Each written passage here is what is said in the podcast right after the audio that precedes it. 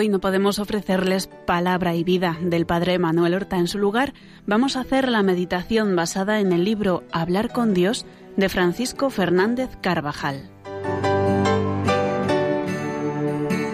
Este viernes, la meditación que se nos propone es en torno a la fidelidad a la gracia.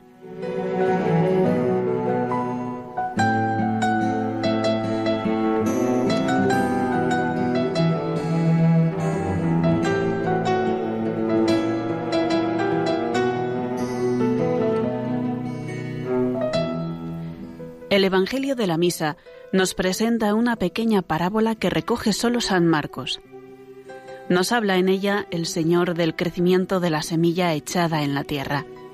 Una vez sembrada, crece con independencia de que el dueño del campo duerma o vele, y sin que sepa cómo se produce. Así es la semilla de la gracia que cae en las almas. Si no se le ponen obstáculos, si se le permite crecer, da su fruto sin falta, no dependiendo de quien siembra o de quien riega, sino de Dios, que da el incremento. Nos da gran confianza en el apostolado considerar frecuentemente que la doctrina, el mensaje que hemos de propagar, tiene una fecundidad propia e infinita, que no es nuestra, sino de Cristo. En la propia vida interior, también nos llena de esperanza saber que la gracia de Dios, si nosotros no lo impedimos, realiza silenciosamente en el alma una honda transformación, mientras dormimos o velamos en todo tiempo, haciendo brotar en nuestro interior, quizá ahora mismo en la oración, resoluciones de fidelidad, de entrega y de correspondencia.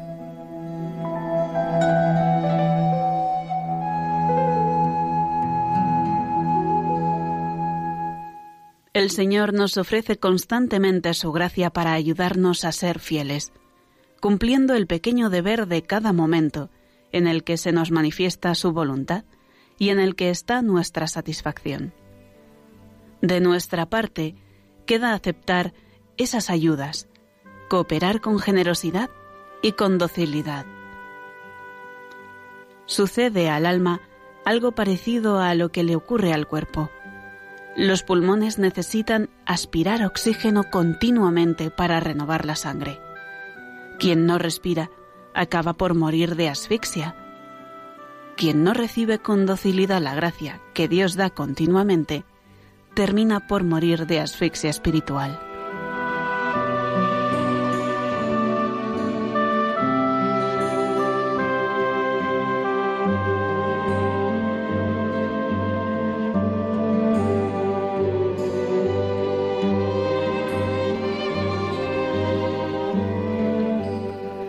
Recibir la gracia con docilidad es empeñarnos en llevar a cabo aquello que el Espíritu Santo nos sugiere en la intimidad de nuestro corazón.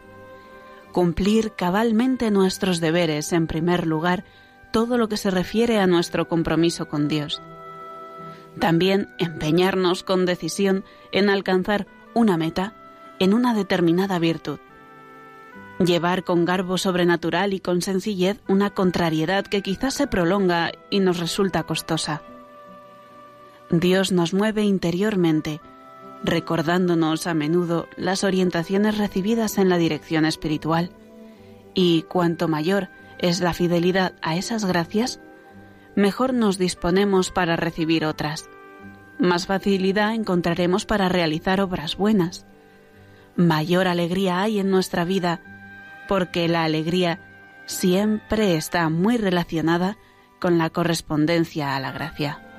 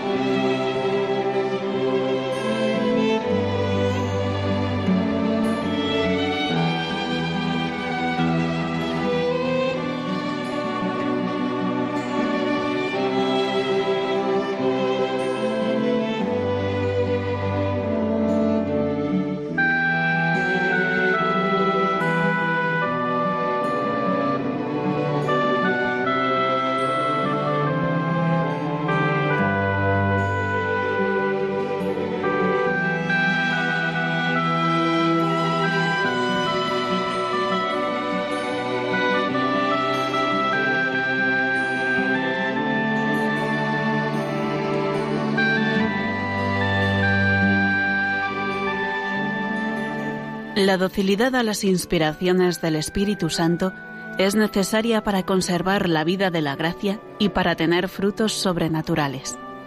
Como nos dice el Señor en la parábola que venimos meditando, la semilla en nuestro corazón tiene la fuerza necesaria para germinar, crecer y dar fruto. Pero en primer lugar es necesario dejar que llegue al alma, darle cabida en nuestro interior, acogerla y no dejarla a un lado, pues las oportunidades de Dios no esperan, llegan y pasan. La palabra de vida no aguarda, si no nos la apropiamos se la llevará el demonio. Él no es perezoso, antes bien tiene los ojos siempre abiertos y está siempre preparado para saltar y llevarse el don que vosotros no usáis. Vivir la pequeña mortificación de dejar ordenados los instrumentos de trabajo, confesar el día que se había previsto, hacer el examen de conciencia con empeño necesario para darse cuenta de lo que falla y en qué quiere el Señor que se ponga la lucha al día siguiente.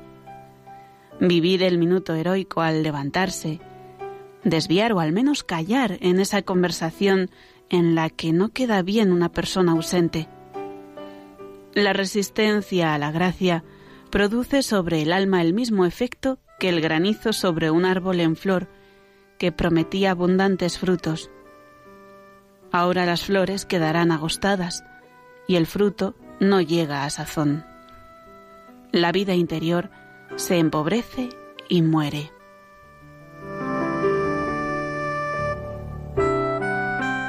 El Espíritu Santo nos da innumerables gracias para evitar el pecado venial deliberado y aquellas faltas que, sin ser propiamente un pecado, desagradan a Dios. Los santos han sido quienes con mayor delicadeza respondieron a esas ayudas sobrenaturales también recibimos incontables gracias para santificar las acciones de la vida ordinaria, realizándolas con empeño humano, con perfección, con pureza de intención, por motivos humanos nobles y por motivos sobrenaturales. Si somos fieles desde por la mañana hasta la noche, a las ayudas que recibamos nuestros días terminarán llenos de acción de amor, de Dios. Acciones de amor al prójimo, tanto en los momentos agradables como en los que estamos más cansados, con menos fuerzas y más desanimados. Todos son buenos para dar fruto. Una gracia lleva consigo otra. Al que tiene se le dará, leíamos en el Evangelio. El alma se fortalece en el bien en la medida en que lo practicamos.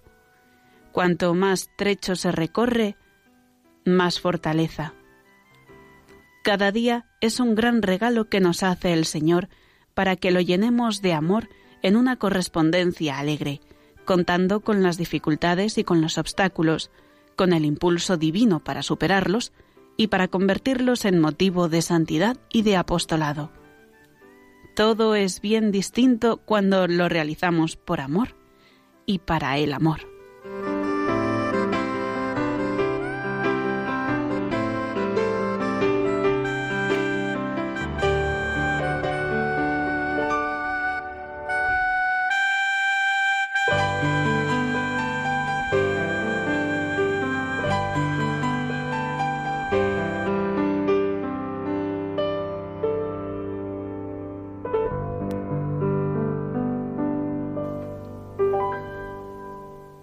El hombre echa la semilla en la tierra cuando forma en su corazón el buen propósito, y la semilla germina y crece sin él darse cuenta, porque aunque todavía no puede advertir su crecimiento, la virtud, una vez concebida, camina a la perfección, y de suyo la tierra fructifica, porque con la ayuda de la gracia el alma del hombre se levanta espontáneamente a obrar el bien. Pero la tierra primero produce el trigo en hierba, luego la espiga, y al fin la espiga el trigo. La vida interior necesita tiempo, crece y madura como el trigo en el campo.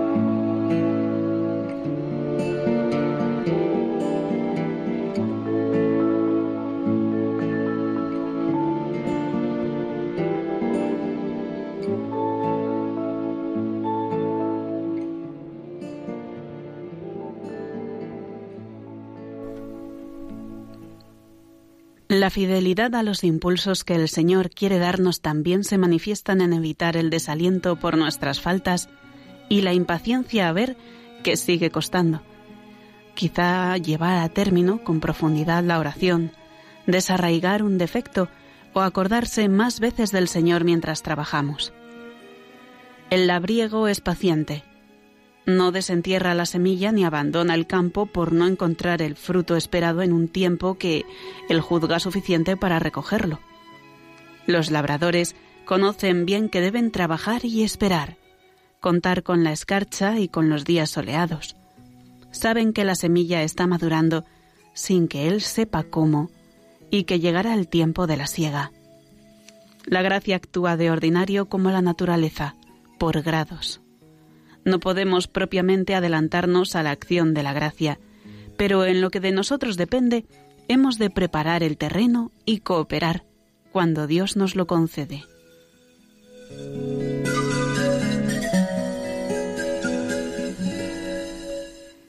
Es menester lograr que las almas apunten muy alto, empujarlas hacia el ideal de Cristo, llevarlas hasta las últimas consecuencias sin atenuantes, sin paliativos y sin ningún género de pereza, sin olvidar que la santidad no es primordialmente obra de brazos. La gracia normalmente sigue sus horas y no gusta de violencias.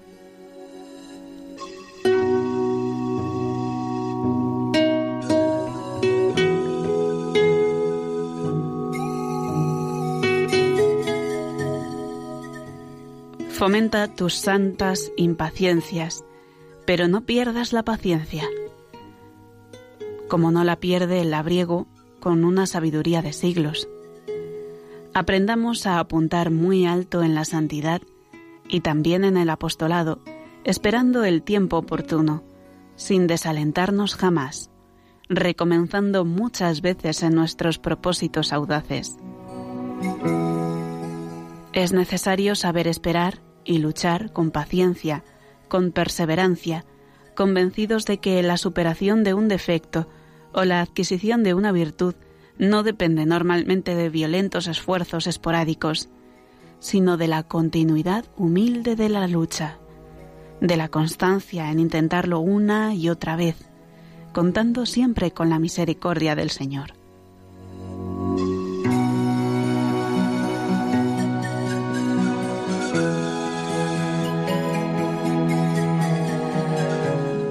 No podemos por impaciencia dejar de ser fieles a las gracias que recibimos. Esa impaciencia hundirá las raíces siempre en la soberbia. Hay que tener paciencia con todo el mundo, señala San Francisco de Sales, pero en primer lugar con uno mismo. Nada es irremediable para quien espera en el Señor. Nada es totalmente perdido. Siempre hay posibilidad de perdonar y de volver a empezar. Humildad, sinceridad, arrepentimiento y volver a empezar, correspondiendo al Señor que está empeñado en que superemos los obstáculos. Hay una alegría profunda cada vez que recomenzamos de nuevo. Y en nuestro paso por la tierra habremos de hacerlo muchas veces, porque faltas las habrá siempre y tendremos deficiencias, fragilidad, pecaremos. Seamos humildes y pacientes el Señor cuenta con los fracasos, pero también espera muchas pequeñas victorias a lo largo de nuestros días. Victorias que se alcanzan cada vez que somos fieles a una inspiración o a una moción del Espíritu Santo.